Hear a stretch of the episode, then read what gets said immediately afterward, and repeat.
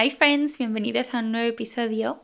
Hoy vamos a hablar del amor por la comida, que por cierto creo que muchas estáis conmigo porque ha sido el consultorio en el que más habéis participado desde que tengo el podcast muy fuerte. Y eso pues vamos a hablar por el amor por la cocina, las recetas, libros, menús ideales que me habéis propuesto, no sé. Me apetece muchísimo este episodio. Como siempre, un pequeño catch up, las que estáis viendo en vídeo. Hoy, por cierto, hemos cambiado localización. Estamos en pleno diciembre, por lo tanto, árbol de Navidad y me hacía mucha ilusión. Eso significa también que no estoy parando en absoluto. Tengo una calentura enorme en la cara, mm, creo que me voy a poner mala. Estamos también en pleno blog más, por lo tanto es grabar y editar todos los días, haciendo pedidos, cosiendo y on top of that, estamos en el restaurante con los menús de Navidad, que es una auténtica locura.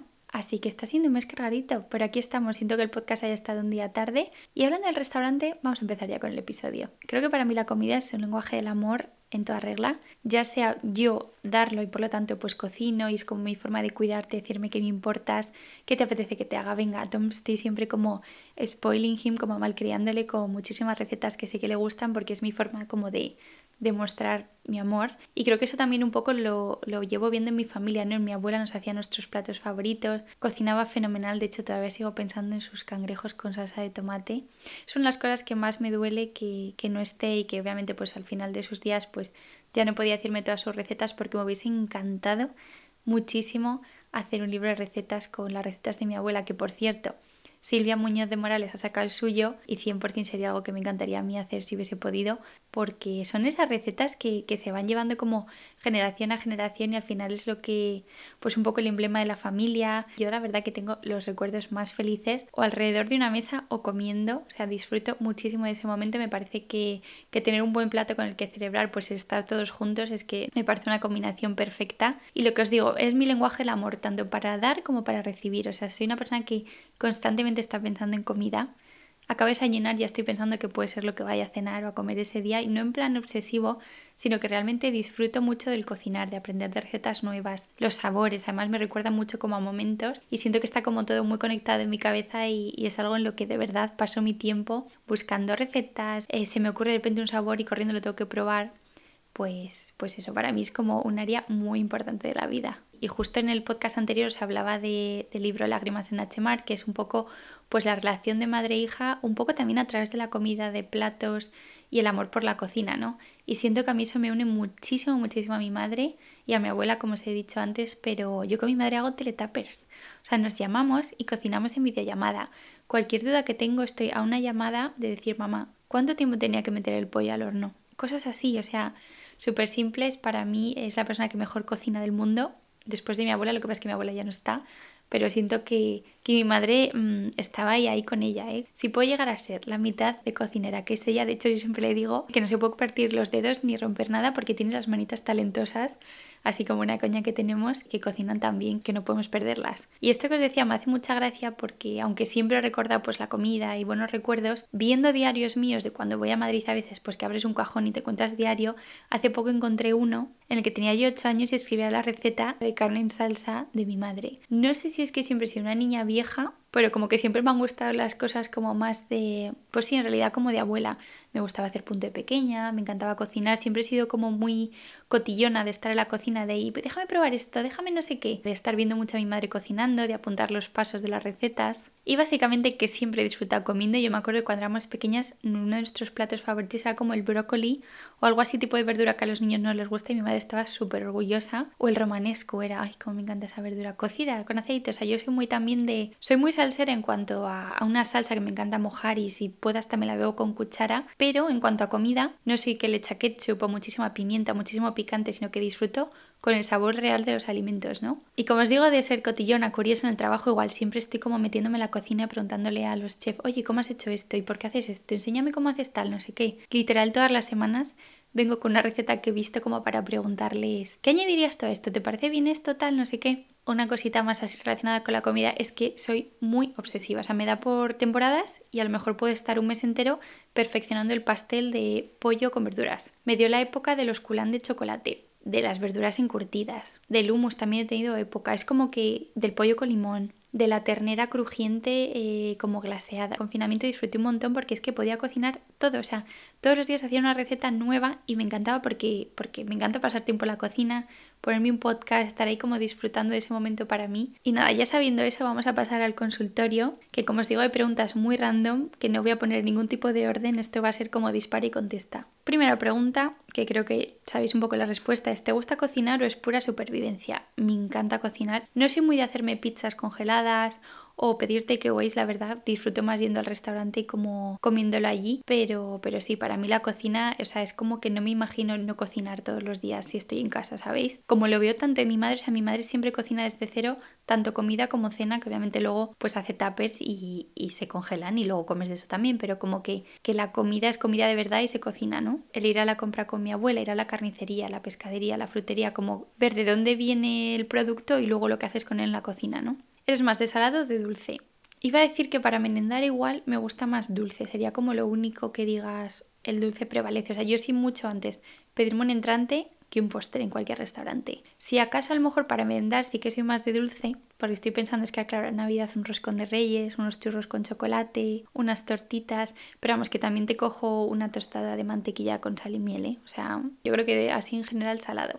¿Qué tal como repostera? Pues yo diría que mis recetas igual más o que me piden más, por ejemplo, la familia Tom son la tarta de queso, la de la Pedroche, me queda fenomenal. Las cookies de, de Ana Edit, todo esto os lo he enseñado mogollón por el canal. Pero, y el roscón también me salió muy bueno, creo que lo he hecho dos o tres veces y me salió súper bueno también. También hago unas muy buenas. Eso yo creo que también un poco depende de la receta, la verdad. Yo creo que la repostería es como muy numérica entonces, si lo haces bien, es muy fácil que te salga bien. Pero bueno, yo diría que sí, que soy buena repostera. Vale, ¿dónde sacas inspo para tus platos? Pues yo, como os he dicho antes, estoy constantemente guardándome reels, post en Instagram. Tengo libros de recetas apps de recetas, cosas que he visto que de repente me apetecen un montón, pues igual que hacemos en un restaurante o que voy a un sitio me gusta y digo, ah, esto a lo mejor cambiando esto por esto me encantaría. O sea, estoy constantemente como con el radar disponible para captar cualquier tipo de idea. Alimentos imprescindibles en tu cocina. Yo aquí diría cebolla, patatas, huevos, o sea, es como, y no por otros días patata, pero es que eso te salva un montón, atún, tomates estos en lata, aceite de oliva, obviamente, pasta miso y creo que especias. Es como lo que siempre siento que tengo que tener porque me da como tranquilidad. Y yo creo que unas guiozas o unas croquetas en el congelador. ¿Cómo te organizas qué comer? Pues depende. Yo, como sabéis, trabajo en un restaurante, entonces a veces es difícil porque los días que como el restaurante es muy probable que no tenga tanta hambre para comer en casa. Entonces, como que acabo súper empanchada porque al final hago muchas horas ahí, me dan de comer y al final la comida del restaurante es como muy eh, sabrosa y, llego a casa y digo, me apetece un puré de patata de esos de Maggi que también me encantan, por cierto. Sabéis, como algo súper simple. Entonces suelo mirar mi rota ver los días que tengo libre. A veces tiro un poco de, depende de lo que haya comido, pues intento cocinar otra cosa o a veces de que me apetece directamente y me lo planteo. Sí que es verdad que ahora como estoy haciendo más horas, pues es un poco mm, raro lo de organizarse y hay más planes navideños y todo eso, pero normalmente sí que me suelo hacer más o menos en mi cabeza como un menú y como hago también la compra para que me llegue o lunes o domingo como para empezar ya la semana bien, pues ahí pues cuando lo organizo más o menos. Mi comfort food es lo que os he dicho, puré patata de Maggi. O sea, los días que estoy así un poco como, mm, no quiero cenar tal, un puré patata de Maggi. Ahora con lo de no tomar lactosa un poco más difícil. Pero bueno, eso. Siempre tengo ingredientes para una empanada de atún. Berenjena miso. También es que lo hago súper rápido, lo podría hacer ya con los ojos cerrados. Yo creo que diría esas tres cosas. Porque luego estoy pensando que si tortilla, que si tostadas, que si no sé qué. No, la realidad es que esas tres recetas van rotando y alguna por lo menos una vez a la semana cae, la verdad. ¿Que tengo tiempo? Ya y cambia la cosa, pues a lo mejor te hago un pastel de pollo y calabaza, en otoño e invierno me encanta, unos macarrones con tomate y queso, pero el tomate tiene que ser rico, unas lentejas también me gusta mucho, me está dando un hambre, es que no hace nada y tengo muchísima hambre. ¿Por qué las recetas de Pinterest siempre salen mal? Yo la verdad es que jamás miro recetas en Pinterest. Mucho antes me voy a TikTok, Instagram o YouTube que a Pinterest. No sé si es porque las fotos no me suelen gustar o me parece como todo demasiado perfecto, pero no es un lugar en el que busque recetas, si me entendéis. Una receta que hayas intentado varias veces y te haya salido fatal. Estoy pensando en mi cabeza de haberle dicho a Tom, esto no digas mentiras, está fatal, porque Tom además es como muy, muy agradecido. O sea, da igual que le ponga un plato que está malísimo, que le falte sal, que lo que sea, que él siempre está agradecido que cocine. Pero yo creo que no hay algo que me ha salido muy mal porque si me ha salido muy mal pero creo que tiene potencial, lo hago varias veces. Entonces, por ejemplo, los coulant de chocolate, cuando me dio la temporada por hacer los coulant, al principio me quedó crudo o súper hecho y no se derretía por dentro. Cosas así que lo hice tantas veces que acabé perfeccionándolo. Entonces, no lo sé, no puedo pensar en una respuesta para eso. Mejores recetas que haces. Yo creo que el pollo al limón con cebolla roja que se queda así como caramelizada al horno No digo que sea lo que la gente diga que más rico me sale, pero a mí me parece que me sale genial. Los pasteles de lo que os digo, de muchísimas cosas, de verduras, de pollo, de carne, lo que sea, también me salen muy ricos. Las cookies, la sopa de pollo también me gusta mucho como la hago. Ah, y ahora me acuerdo que Silvia me pedía mucho el puré de calabacín, es verdad esa comida que te encanta pero no haces por falta de tiempo. Yo creo que diría la sticky beef, esta que os he dicho antes, que se queda como glaseada, pegajosa con arroz, pero es que se tarda un montón porque tienes que hacer la carne, luego la marinas, luego la vuelves a hacer, la salsa, tal. Pero me apetece. Llevo pensando en esa receta un tiempo, de hecho. De verdad, es que me está salivando la boca, no puedo. La comida de tu madre que más te gusta y la que menos. Con esto voy a también a saltar a otra que dice Andy, la comida que odiabas y por la que me abandonabas en el comedor. Vale, la comida que más odiaba de pequeña, que no lo entiendo porque ahora me gusta, era el salmón. O sea, bueno, y la ensalada de ave del colegio, pero porque creo que no me gusta cuando se mezcla salado y dulce, o sea, un melón con jamón. Mm, cuando ponen manzana o fruta en las ensaladas tampoco me encanta. Entonces en el colegio siempre le pedía a mi abuela que por favor me invitase a comer ese día y faltaba el comedor porque es que odiaba cuando había salmón. Y mi madre hacía un salmón a la naranja, que creo que es esa, y las berenjenas rellenas de pescado que ahora me encantan y las hago en casa yo a veces cuando echo menos a mi madre, lloraba cada vez que tocaba, que era como el fin del mundo, pobrecita, con el mismo el cariño que le pondría, pero no podía con eso, o sea, no podía. Y las que más me gusta, pues mira, por ejemplo, ahora que estaba en Madrid le pedí las patatas con costillas la carne en salsa que os digo, la famosa receta de los 8 años, que es un roast beef de carne con una salsa como de mostaza. Es verdad que con lo de la alergia a los champiñones, pero bueno, una vez al año mi madre lo hace muchísimo. Aunque me tenga luego que freír a pastillas de alergia, me encanta comerla. El pollo en salsa de mi madre también es una receta muy socorrida que en realidad es pollo a la cerveza. Esa lo hago un montón, que es también súper fácil. Me gusta también mucho el arroz con judías verdes y alitas de pollo, que es arroz amarillo, me gusta un montón. Pero eso es como una receta fácil que cuando no sabe qué hacer la hace. Su tortilla de patata. No estoy pensando en algo. Bonito con tomate también le sale muy rico. Se me va a olvidar y me va a decir mi madre, ¿con lo que te gusta esto? Comida para días chof. Barra cuando no me encuentro muy bien, lo único que me apetece es una sopa de pollo o los noodles con pollo que haya sobrado de otro día que he hecho, lo desmenuzo así y lo pongo con mantequilla de cacahuete, salsa de soja, es un poco parecido a la receta de las berenjenas con miso en realidad, y luego con unos noodles que tardan como 3 segundos en la sartén y con cacahuetes, con semitas de salmón por encima, Uf, me encanta, eso también lo podría comer creo que todos los días, sinceramente. Por cierto, así como anécdota, para que veáis lo, el impacto tan fuerte que tiene la comida en mi vida, yo dejé de comer carne, creo que como durante dos años y medio fue, ¿no?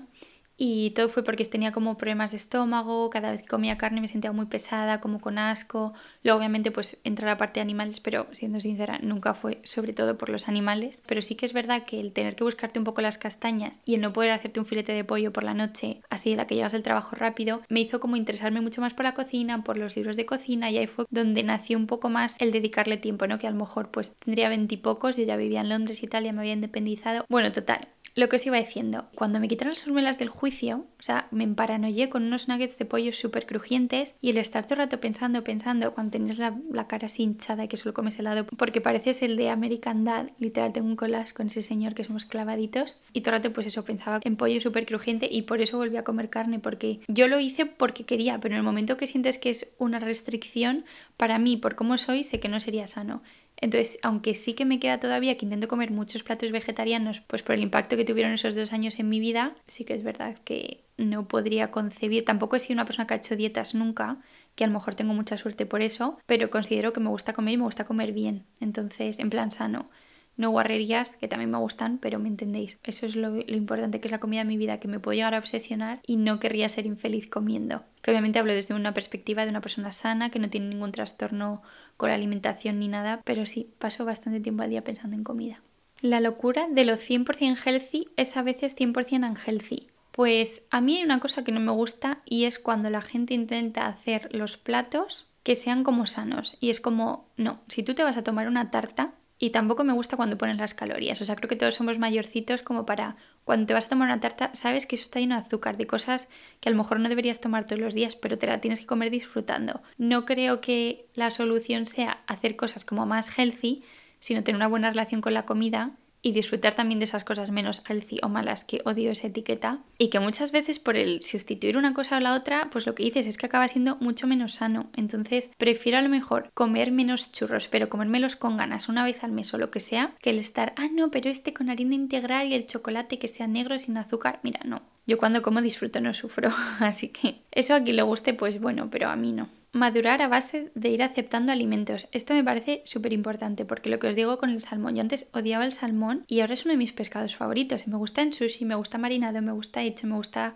a la barbacoa, me gusta todo. O sea que yo creo que poco a poco también tus papilas gustativas van cambiando y te van gustando cosas nuevas. Y el pepino igual, ese ha sido como mi descubrimiento de este año, que me gusta el pepino encurtido. Odio cuando no me gusta algo. O sea, por ejemplo, las pasas, aquí en Inglaterra es que siento que están por todas partes. Entonces siento que si no me gusta algo estoy en desventaja porque es otro plato que, otra posibilidad de algo riquísimo que comer, porque es como un poco restrictivo, ¿no? Pero yo no puedo porque no me gusta. Comidas que odias y algo que podría comer todos los días de mi vida. Comer todos los días de mi vida, sinceramente, tortilla de patata y pizza, yo creo. Porque la tortilla la podrías como meter tantos sabores diferentes, aunque me encanta la simple, la normal. Ah, pollo empanado también podría comer todos los días de mi vida. Y no voy a contaros la de veces que he comido este bocadillo de pollo empanado que tenemos en el restaurante que está absolutamente delicioso, que lo hacen con una mayonesa de parmesano y cebollino. O sea, juntad mayonesa, queso parmesano rallado y cebollino. No vais a probar nada más perfecto en vuestra vida. Y obviamente con un bocadillo de pan brioche y un pollo empanado crujientísimo, a poder ser empanado con panco.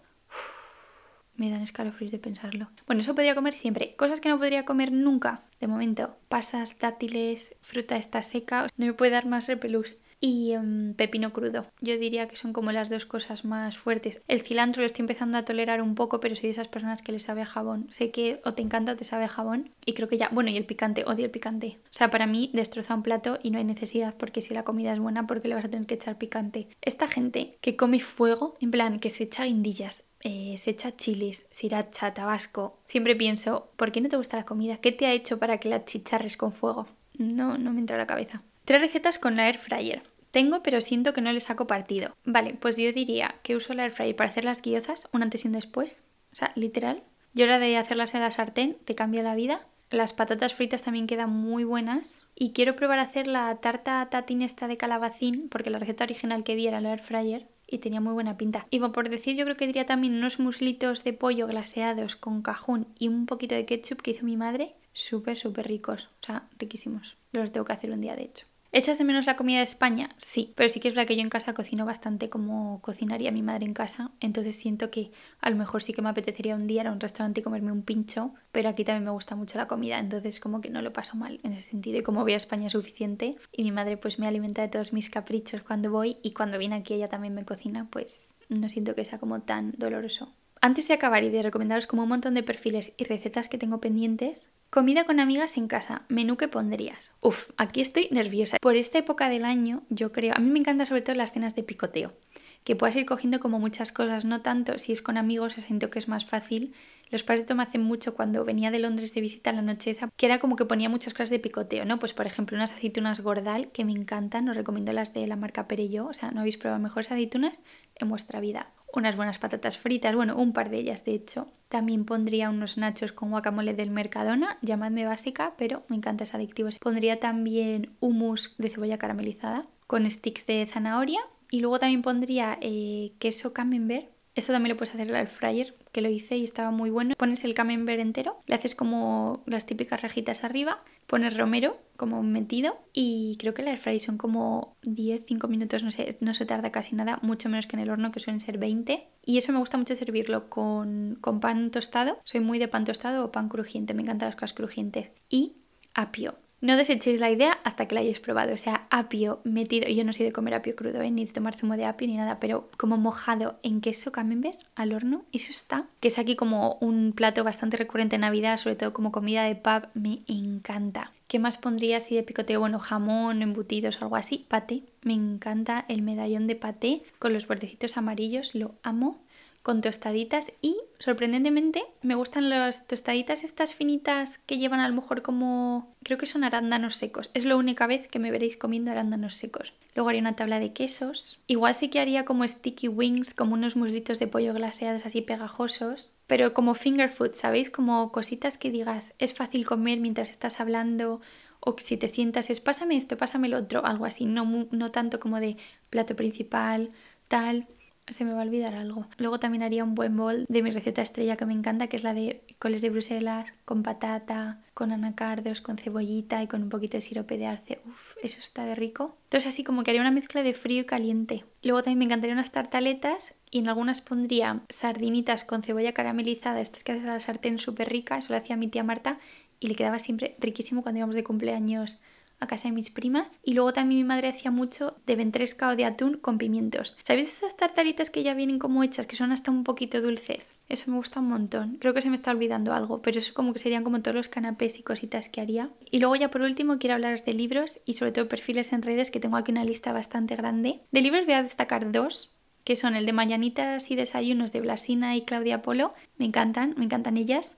Y el libro me parece que está hecho tan bonito y tan especial. Sí que es verdad que tengo pendiente algunos de Otolenghi, me gusta. También hay otro que es como de no sé cuántos ingredientes, una bandeja de horno. Tengo el de las hermanas Hemsley, que también está súper guay, que eso es un poco de todo. Y luego tengo como cuatro, creo, de Delicious Liela de Ella, uno firmado. La conocí, me encantó. Tengo la app, sigo su podcast, soy súper fan. La época que era vegetariana, ella hace recetas veganas, pero creo que es súper importante ya. Aunque sigas una dieta carnívora, me parece súper guay como para añadir como más verduras, otras formas de comer proteína, no sé. Me, me gusta mucho lo que hace. Muchísimas recetas, la de las coles de Bruselas es suya. El humus de cebolla caramelizada que hago también es suyo. Las berenjenas miso también. El pollo que hago con sal de cacahuete, soja y tal también es un reciclaje de una receta suya. O sea, me gusta mucho cogerla ella como base y luego ir adaptando pues, los ingredientes que me gustan a mí o que no. Y también recomiendo mucho su app. Tiene una app del móvil que creo que se llama Delicious Leela igual. Y a veces están todas las recetas que si no os queréis comprar los libros, pues está muy bien porque puedes buscar por ingrediente. Tiene ejercicio, meditación, listas de la compra. Creo que tiene como muchas cosas. Me parece una app muy, muy guay que es de pago y la pago con gusto.